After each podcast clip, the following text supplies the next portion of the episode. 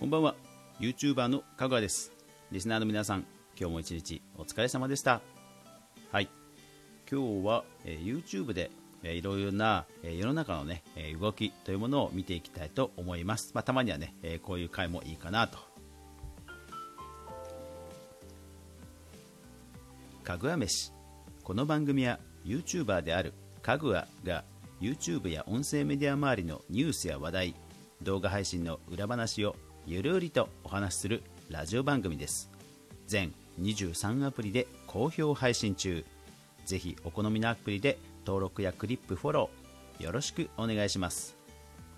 えーさて今全米で、えー、にぎわせてる事件として、えー黒人の、ねえー方が、えーちょっと警察とのトラブルで、えー亡くなられたということを発端にした、えー暴動が、ねえー世間を騒がせていますよね。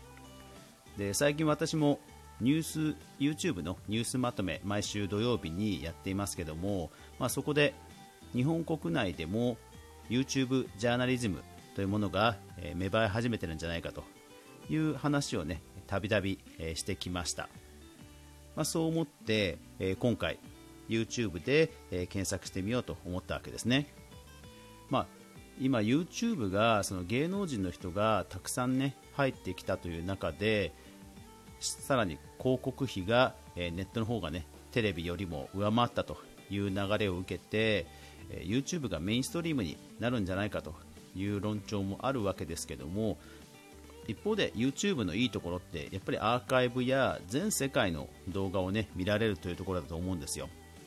そういう意味で、えこうしたリアルタイムの世の中の動きがどれぐらい見れるのかなというのも改めて検証してみたくなって、えちょっと思い立ったという感じです。さてじゃあ YouTube アプリ立ち上げてみますね。で、えーそもそもどういうキーワードで探したらいいかっていう話なんですよ。で、まあ、いろんなニュースサイトを見てで YouTube にはタグというハッシュタグという機能があるのでその辺のタグを見ていったんですね。でそうしましたらやはり多くのうんそうした暴動や、え事件やトラブルの動画やもちろんこの意見をねバーっていう動画もあると思うんですよ単にね。この問題についてね。でそういったものもトータルでひっくるめていろいろな動画についているタグがジョージ・フロイドジョージ・フロイドです。でこれはおそらく亡くなった方の名前なんですね。ですから、えー YouTube で、え検索してみましょう、えー YouTube でジョージ・フロイド、えー GEO あもうサジェスト出ますね。あすごい。サジェストもいっぱい出てきますよ。ジョージ・フロイドジョージ・フロイズです、えージョージ・フロイド・ジャッジ・ジュディ、えーそれからジョージ・フロイド・プロテスト。ジョージ・フロイド・ブラザー。うん。ね日本だとね誰かが死ぬと誰かの親戚ですみたいな動画が出てきてなんか本当恥ずかしくなりますよね。うん。でジョージ・フロイド。あーまあ今はだいぶあれですねニュースサイト？ABC ニュースとか NBC ニュースとかニュースの映像が多いんだな。で、えー絞り込みしてみましょうか。とりあえず直近1週間。直近1週間でもあーニュースのサイトがメインか。あただあれですね動きがあったんですね。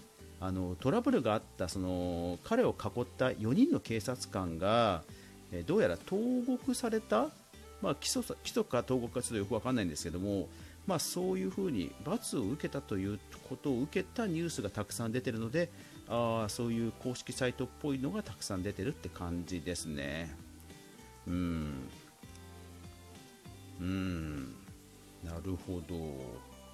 すごいこの NBC ニュースっていうのがすごくたくさん出してますね。うん。あていうかもうあれですね。なんか海外は本当ニュースのチャンネルこそのビジネスとしてのニュースのチャンネルが多分むちゃくちゃしっかりもう回ってるんですね。YouTube ジャーナリズムっていうもう個人のレベルじゃなくて。なるほどね。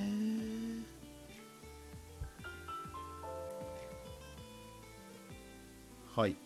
で、えーその中でさらに興味深いハッシュタグを見つけました、えールーターズ。えールーターズって検索するともうそもそもサジェストがルーターズグッチルーターズ in NYC 多分ニューヨークですよねこれね、うん、と出てくるんですよ。でルーターズグッチとかで調べるとうわー出てきた。これ結構いろんなニュースサイトとかで見たことありますねこれ。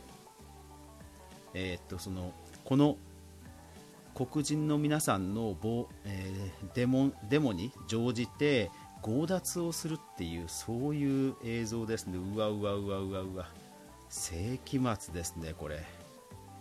いやルイ・ヴィトンがもうしっちゃかめっちゃかですね。これマジかって感じ。映画じゃないんだって感じですね。うわーでもしかもあれですねこれ。黒人じゃないなんかちょっと若干色がついてるっぽい人でさえも入ってますね普通に。うわマジか。マジかこれ。最悪だなこれ。うわうわうわうわうわ。うわー。えールーターズ、レイド、ルイ・ヴィトン、グッチえーモンクレア、アミット、ジョージ・フロイド、プロテスター、プロプロテスツ？うん。はあ恐ろしいな。うん。関連でもそれっぽい。もう今の私が見ているのは、えーあるショッピングモールの中のグッチかな？なんですけど街中で普通にお店がうん襲われてるっていう動画もいっぱい出てきますね。まあコピーした動画なのかもしれないですけどいっぱい出てますね。うわーるうわうわうわうわすごいなこれ。ええうん。でですよ、えーいわゆる動画といった時にこういったものもたくさんライブで出るわけですけどもなんかさっき調べたところライブだと結構その直前までのうん直前というか、えー街中であのいわゆるライブカメラってあるじゃないですか。ライブカメラをなんかがっつり合成して画面分割して、えー合成して、えーその様子を流すみたいなそういうのが、えそういうので収録されたものをたま後からライブで流すっていうのがたくさん引っかかっちゃったのでもうちょっとそこまでいくと、うん、なんかちょっと違うなというので、えー検索をやめました。でですよ、えーやっぱりそのライブっていうところではツイッターとツイッターのペリスコープとか、えー、フェイスブックとかがで特に多分海外だとフェイスブックメジャーじゃないかなと思って、えー検索してみました、えージョージ・フロイドで検索しますと、えーで動画。あーやっぱり結構出てきましたね。あーでも本当にフェイスブックでもなんだこれ。アリラングニュース。ナインニュースメルボルン。ああもう本当になんかビジネスとしてのジャーナリズムが SNS でもがっつり再生回数稼いでるんですね。うわーすごいなはあそうか。だから日本でも個人で YouTube ジャーナリズムという流れが、え出つつありますけども一方でその次のステージとしてもやっぱりそこもビジネスになるってことですね。うわー。だからあれかいずれもしかするとウームが実は報道会社になるっていう可能性もゼロじゃないのか。そうかウーム報道部みたいなことができてもおかしくないんですねきっとね。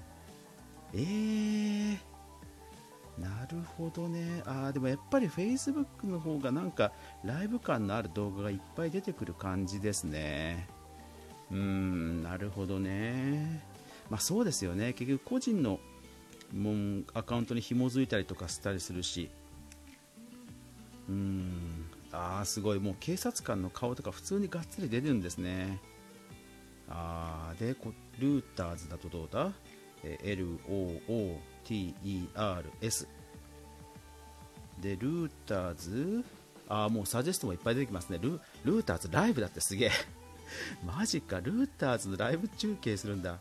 あそうそう。それでえーと、ライブで思い出したんですけどやっぱりね一時ソースに当たらないといけないなって思うのはあの YouTube や Facebook を使えば一時ソースに当たれるからっていうのもあるわけですよ。で、えーと、ある動画を見たときにこれもあやばいじゃあだいぶもう12分なるなる。急げ急げ。急げ。広告広告飛べ飛べ。でなんかそうそうえっとこれニューヨークかな。えー、どこだろう。ポートランドポートランド州で、えーと、警官がなんか道を塞いでるっていうなんか暴動を鎮圧じゃないんだけど道をちゃんと封鎖してるっていう、えー、映像があるんですけどこれすごい暴動をイメージさせるじゃないですか。でも実際動画見てみると、えー、ひざまずいてる警察官と普通にみんなね握手してでその握手してる様子を動画に撮ったりとかそういう風にしてるんですよね、うん、だから本当になんだろうこういう一時ソースがあの僕たちの一視聴者の目で見られるところに持ってきてくれるっていう意味では SNS はやっぱりいいなと思いますよね。フェイクニュースとかそういうのもありますけどやっぱりそういうのに触れさせる機会を僕たちに与えてくれてるっていう意味ではテクノロジーをうまく使いたいなというふうに思いました。うんそうだよね。はい。なので、あまあ、皆さんも、え、SNS でいろんな、ね、ニュースとか出てくると思いますがぜひ動画っていう切り口でも、え、いろんなソースを見て、えー、僕たちのねえー、冷静な立ち振る舞いに役立てるようにしてみましょう。はい、というわけで今日も最後までご視聴ありがとうございました。やまない雨はない。明日が皆さんにとって良い一日でありますように。おやすみなさい。